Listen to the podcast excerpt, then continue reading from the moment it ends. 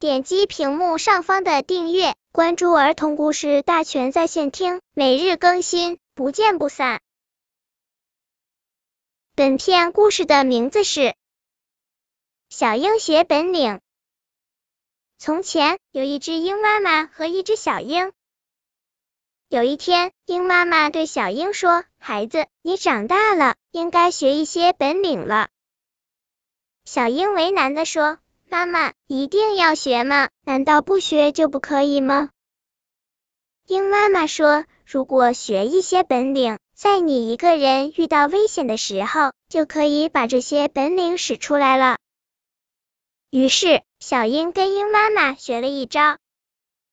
一天，小鹰一个人在那里觅食，突然有一个猎人看见了这只小鹰，拿起弓箭就朝小鹰那边射去。小鹰看见了，忙使出一招本领，逃了回去。